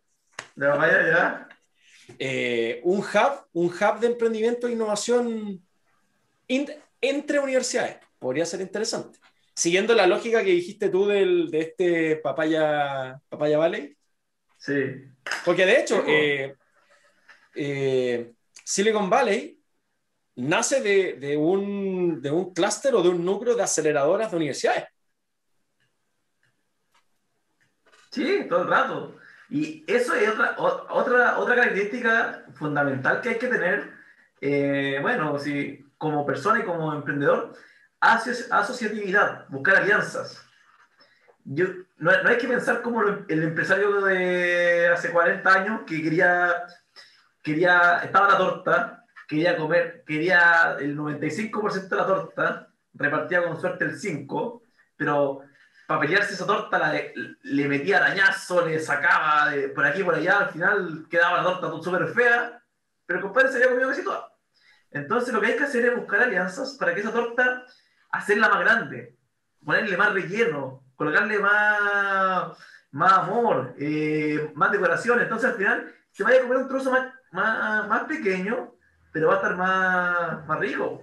Y ojo, que tal vez es un pedazo más pequeño proporcionalmente pero puede ser un pedazo más pequeño de una torta mucho más grande. Entonces puede que el tamaño del pedazo, el tamaño del pedazo tal vez sea el mismo. Eso es una cosa que yo hablo, hablo harto cuando, cuando de repente converso con, con, con amigos, por ejemplo, respecto a eh, las empresas pequeñas, las pymes. ¿Cachai? Yo le digo, puta, mira, mi empresa es de seis personas. Mi empresa es una empresa pequeña. ¿Cachai? Y por eso también somos muy livianos en nuestra operación. Sin embargo, cuando efectivamente, cuando nos ganamos un proyecto, puta, nosotros somos un núcleo de trabajo, porque nosotros somos seis personas, pero yo subcontrato técnicos, por ejemplo. Yo le compro los materiales eléctricos a varias empresas, ¿cachai? Tengo que arrendar una van, por decirte algo. Eh, si es un trabajo fuera de la región, a veces tengo que pagar hospedaje, ¿cachai? Un hostal, unas cabañas, no sé, ¿cachai? Porque además tratamos muy bien a nuestra gente cuando sale de Santiago. ¿Cachai? los regaloneamos, sí. ¿Cachai? Entonces, como que cuando tú como empresa pequeña generas movimiento, generas actividad, hay todo un ecosistema a tu alrededor que se activa. Exacto. ¿Cachai? Entonces, incluso, incluso tú, siguiendo lo mismo que dices tú, de repente, eh, si alguien tiene ganas de emprender y, siente que o es muy difícil o, o, se compara con las empresas grandes de cualquier industria, Oye, compadre, si al final tú, si tú juntaras todas las, las empresas satélite que funcionan a tu alrededor, se arma una organización muy grande. Y es un poquito lo que decías tú del empresario antiguo que quería ser dueño de toda la cadena de producción.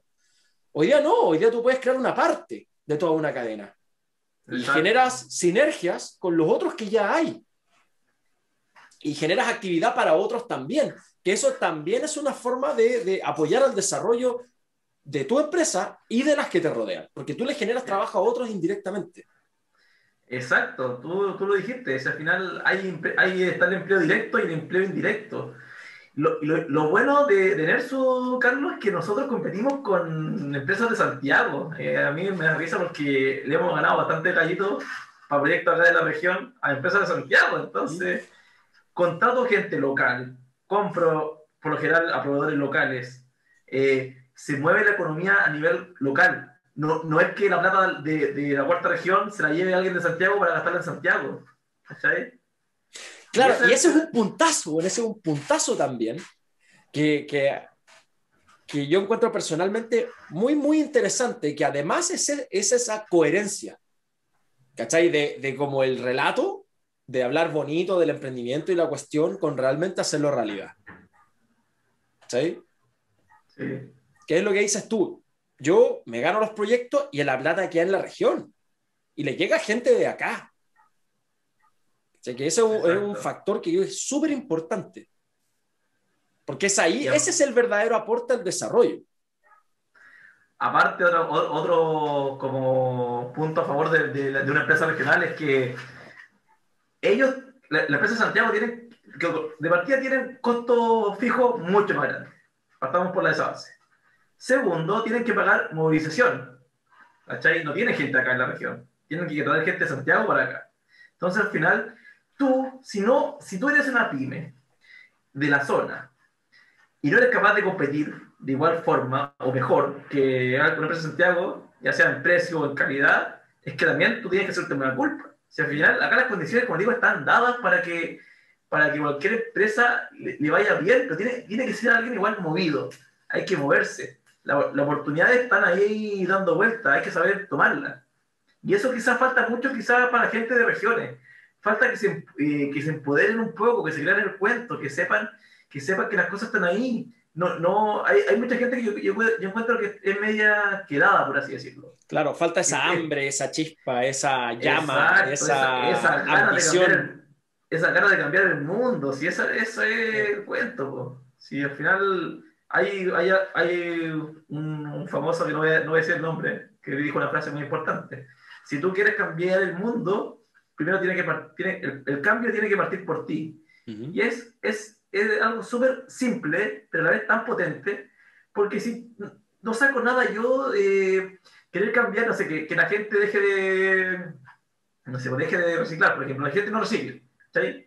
Si yo no reciclo, eh, ¿cómo, cómo, cómo, quiero que la gente recicle si yo no reciclo? Eh, sería claro, siendo inconsecuente. Claro, no, yo soy pro pyme y compro todo en el Jumbo. Que no tengo nada contra el Jumbo, obviamente. Pero Exacto. es como del dicho al hecho. Oye, ya te, te mostraba todas las cosas, las, las cosas que, que, he comprado de emprendedores. Una tabla de un balance board, gorros. Mira, si un amigo vende algo, yo se lo compro. Ah, yo, bueno, yo hago lo mismo, güey. Y más encima, más encima, con, el, con la típica regla de al, al, amigo emprendedor no se le pide descuento. Que típico más encima. No. Entonces, tú decís, no, puta, oigan, cabrón, estoy partiendo este negocio, estoy partiendo esta iniciativa, lo que sea, y lo primero, ay, Marín, descuento. Y es como, no, no al revés, pues. Tú no vayas, tú no vayas a una empresa grande a pedir descuento a la caja. No. ¿Sabes? Lo que sí, y se valora mucho, es cuando te hacen una atención, por así decirlo. Sí, por supuesto que ¿En sí. qué sentido? Pero no atención en el precio, sino que atención en, en, en algún detalle, en algo, así, sí. ¿cachai? No sé, compraste Entonces, algo y el paquete viene con stickers, no sé, cualquier tontera. Eh, así, bueno, es eso, eso, sí. ¿cachai? Y el fondo... Pero es una señal de cariño, ¿cachai? Exacto, exacto, que no le estáis metiendo a cualquier... Que eso es que es el sello del, del emprendimiento, de, también de, de, mucho emprendimiento, es la, la cercanía. El yo, la personalización.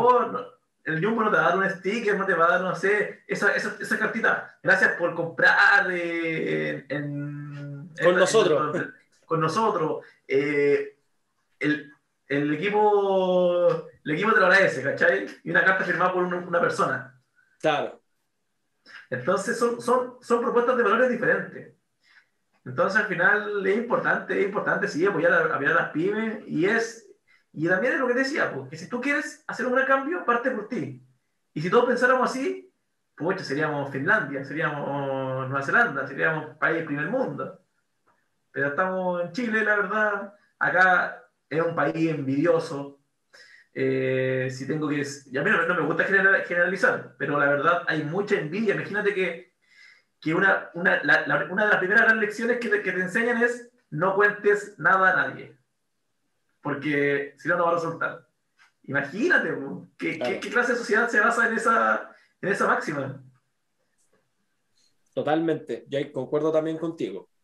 Que además, cuando, porque además cuando tú empieces a contar, te van a decir que estáis loco, que cómo se te ocurre, y un poquito lo que hablábamos al comienzo, que si fuera tan buena idea ya lo habrían hecho, que para qué te arriesgar, si estáis también como estáis, etcétera. Que ahí yo, yo te, te, te, te propondría una visión alternativa.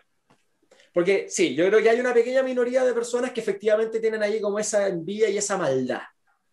Pero yo creo que la mayoría, pero, pero, yo diría que la mayoría de la gente que, que mira estos comentarios es por miedo. ¿Cachai? Entonces ahí, ahí yo la, te, te, te, propongo esta visión alternativa de que si sienten miedo y te lo están diciendo, es porque se están preocupando por ti, que genuinamente te están también eh, transmitiendo su propia preocupación por el proyecto que tú quieres hacer, en base a sus propios miedos personales y a sus eh, aversiones al riesgo. Es como cuando un papá, por ejemplo, te dice que tengáis, no sé, te dice que eh, si estáis tan bien, ¿para qué lo vaya a hacer? ¿Para qué te vaya a arriesgar? No es que tu papá sea envidioso. te quiere cuidar. No, sí, y pues, dentro de su exacto. experiencia y de lo que a él le tocó vivir, él no lo haría. Exacto, exacto, pero acá, bueno, eh, es un poco complicado. Yo, la- con respecto a lo, a lo- a lo que es ideas, yo no, no tengo ningún problema nunca en contar ninguna idea. ¿Sabes por qué? Yo las cuento porque hay algo que, que la otra persona no va a tener, se puede decir, que es como la visión. Yo te podría contar hoy, ¿sabes que quiero hacer esta botella de un material de un material reciclable que viene de la papaya, por ejemplo, del residuo de la papaya. ¿Cachai? Tú tendrías que, primero que todo, investigar sobre el tema. ¿Cachai? Primero. Segundo, tendrías que sab- saber a quién, a quién, a quién le vaya a comprar los restos de la papaya. Eh, tercero, a quién le vaya a vender el producto. Claro, ¿A tenés que armar, armar todo. armar todo. Entonces yo digo, ¿quién, ¿qué persona va a escuchar una idea, por así decirlo, y de, de 100 que tuve con ti, las 100 no lo va a hacer? Ni una. Ni una. Nadie va a hacer la idea. Puede, puede pensarla y decir, oye, qué buena idea. La voy a hacer. Al segundo día, ay, que voy a andar haciendo weá si no... Si no, No sé. no, no sé, no sé, ¿cachai? Entonces, y, uno, y, por, y por qué me gusta contar la idea? Porque recibo el- el- por el feedback. Claro. El feedback es importante, por, hasta por muy negativo que sea. Porque de hecho, conversar con alguien negativo tiene su lado positivo. Valga ahí la, la confusión. Porque el la persona negativa te va a ver todo malo, todo lo malo. Sí. Entonces, es- esa persona es como, Es como un curso, inten- un curso intensivo de, de errores, de potenciales errores. es como pagarle, es como pagarle a un A una asesoría. a una asesoría a alguien, pero te lo está haciendo gratis, te puede destrozar el producto, la idea, pero si tú eres capaz de todo, esa- todo lo que él está diciendo, analizarlo y, y, y verlo con altura de mira, créeme que va, puede- la mejora que puedes hacer es increíble. Así que hay que, hay que valorar también a la gente negativa. Tiene su, Por supuesto. Y un poquito lo que hablábamos antes también. Todas las, todos los perfiles de personalidad y todas las formas de vida existen por algo y tienen su potencial aporte. Todo el feedback es válido, lo que hablábamos antes. Uno ve ahí cómo, cómo o desde qué ángulo lo miras para sacarle el, el- el ángulo útil o positivo o productivo. Eh, Exacto. exacto. Oye, Felipe, Felipe, si yo te preguntara, por ejemplo, eh, pensando en los jóvenes que no, o, o no tan jóvenes, en verdad da lo mismo, a cualquier persona que nos esté escuchando, eh, que esté como que sí, que no, que voy, que no voy, que me lanzo, que no me lanzo. Si tú, si tú tuvieras que dedicarles unas palabras con alguna sugerencia o consejo, recomendación, etcétera, ¿cuál sería? Si tuviera que darle un consejo sería láncense, láncense, inténtenlo, eh, luchen por sus sueños. ¿Por qué se los digo? Porque la vida es tan corta. Imagínense que el día de mañana, ni Dios quiera, tienen un accidente o les pasa algo y van a decir, oye, ¿qué hice con mi vida? Eh, estoy acá en cama sin poder moverme y no hice lo que quería. eh, siempre estuve bajo las órdenes de alguien. Entonces, el emprendimiento, como conversamos con Carlos, es súper bonito, pero también conlleva bastante responsabilidad y también cosas negativas, por así decirlo. Y también, ¿para qué estamos con cosas? Igual hay que tener cierto, cierta experiencia quizás, o también... Mucha, mucha gente cree que hay que tener altos recursos, pero tú puedes partir con un, con un fanpage en Facebook o un perfil en Instagram y ya tienes con qué partir. Entonces, sí, todo el rato este camino es muy bonito, es muy bonito. Y pueden hacer lo que ustedes quieran. Imagínense levantarse y decir, voy a trabajar, pero con ganas. No con esa cara a veces que, coloca la gente 8, 8 de la mañana levantándose, tengo que ir a hacer esto de nuevo. Así que ese sería como mi consejo. Disfruten la vida en una sola. Gracias, Felipe. Oye, y lamentablemente eh, tenemos que eh, dar por terminado este episodio. Nos quedó todavía toda la conversación de panel de energía solar, güey. Es que sabes que mejor el emprendimiento, creo yo. Porque al final la energía solar es algo que perfectamente pueden buscar en internet y, y va a Sí, es que de, de todas maneras, es que ahí hay todo un mundo también, pero la conversa de, de emprendimiento me encantó. O sea, aplausos, ¿cachai? No, y ahí- Dime, dime. ¿Sí? No, dime tú. No, es que yo te interrumpí, güey. Ah, no, que mira, faltaron temas, por ejemplo, EnerLab está, está financiado por Corfo. Entonces, eh, ahí yo la idea la postulé seis veces. Seis veces postulé esa idea de Corfo hasta que me la dieron. ¿Cachai? Eh, el tema del otro emprendimiento igual están ahí. Pero, pero yo creo que está bien como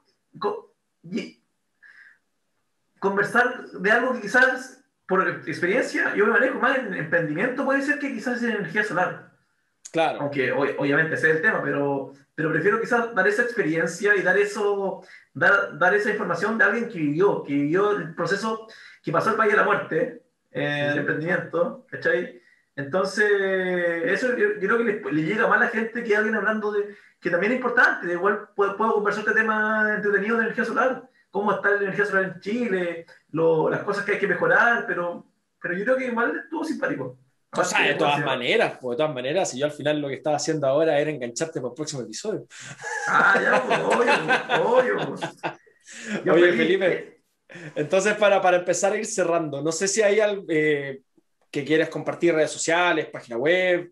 eh, Sí, por las páginas de Nerso. Hoy día, hoy, hoy día, mira, llegamos a los 2.000 seguidores, que para una empresa de energía renovable, aquí estamos con cosas, así que son paneles solares, no es, no es, no es una pizza que, bueno, una, una mina que cuesta el culo, es una hueá una hueá de ingeniería. bueno. 2.000 seguidores hoy día, mira, mira felicitaciones, felicitaciones. Oye, ese es un, un, un número cerradito. Do- 2K, 2K. Excelente, felicitaciones. pues. Oye, Vale, cuéntanos, vale. cuéntanos entonces, pues, arroba cuánto, cuál- cuáles son las cuentas para que la gente que nos escuche y que quiera contactarte o ver los distintos, el distinto material que ustedes publican, ¿cómo te ubican?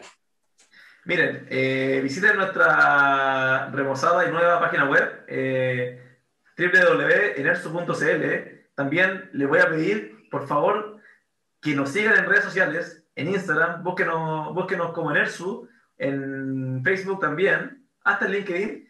Com- eh, colóquenle me gusta a la foto, eh, si pueden compartan el contenido, porque ese contenido lo hacemos nosotros. O sea, eh, yo estoy ahí detrás de la detrás de esa, de esa fanpage, ayudando con la idea, qué, qué hacemos, enseñándole a la gente. Entonces, síganos, eh, recomiéndennos, eh, y puta, un fuerte abrazo, un gran saludo, y acá estaremos felices de estar acá con Carlos, porque encuentro que es un, una gran instancia para que gente, emprendedores que tienen opinión, puedan darla al, al resto, y, y, si, y si llego a una persona, y esa persona le aplica lo que escuchó en esta conversación a su vida, a su día a día, ya, por eso ya nos damos por pagado, ¿no, Carlitos? Sí, pues, al final el objetivo de todo esto es justamente eso, acercar estas conversas y acercar a distintas personas con distintas historias y realidades a la mayor cantidad de gente posible. po. Y tomando un poquito lo que ya veníamos hablando, eh, el Internet y plataformas como Spotify YouTube permiten hacer eso, eh, eliminando cualquier tipo de barrera de recursos, barrera económica, barrera de tiempo, barrera geográfica. Exacto. Y para la próxima, que el Jack Daniels del fondo esté lleno, buscarlo. Pues, como tener una botella vacía al fondo, pues. Esa está, está hecha lámpara. po. Ah, estoy reciclando. Sí, pero por supuesto. po. Ah, ah, excelente. Puta, la, la vista, la vista se me iba un poco en la, la conversación para allá. Ay, Eso, eso, eso es algo importante, ¿eh? Fijarse en todo el entorno, no solamente en, por en la conversación. Por sino supuesto. que. No, un gusto, bien, un gusto, Carlos. La verdad, espero que. ¿Tú, tú estás dónde ahora? ¿En qué, dónde estás viviendo? Yo ahora estoy en Santiago. Yo era de Viña y hace un par de años ya que vivo en Santiago. A ver si ahora, por coordinamos, coordinamos algo con el. Y, y, y Apelino, pues, bueno. Sí, pues estaría bueno, estaría bueno. Así que eso pues, Felipe, muchas gracias por tu tiempo, por tu atención, tu buena No, onda y bienvenido, bienvenido y muchas gracias por venir a Carlos Invita. Saquémonos la, la selfie oficial de. El, el- el pantallazo, pues. Ya. Uno, dos, tres. Déjame ver cómo Excelente. Excelente. Excelente, Carlito. Te lo voy a mandar al WhatsApp. ¿Ya? Ya vos. Ya, pues, estimado, un gusto. Como te digo, cualquier cosa, cuenta conmigo para lo que sea, weón, y le damos. ¿Ya? Carlos Invito. Carlos Invito. Carlos Invito. Carlos Invito.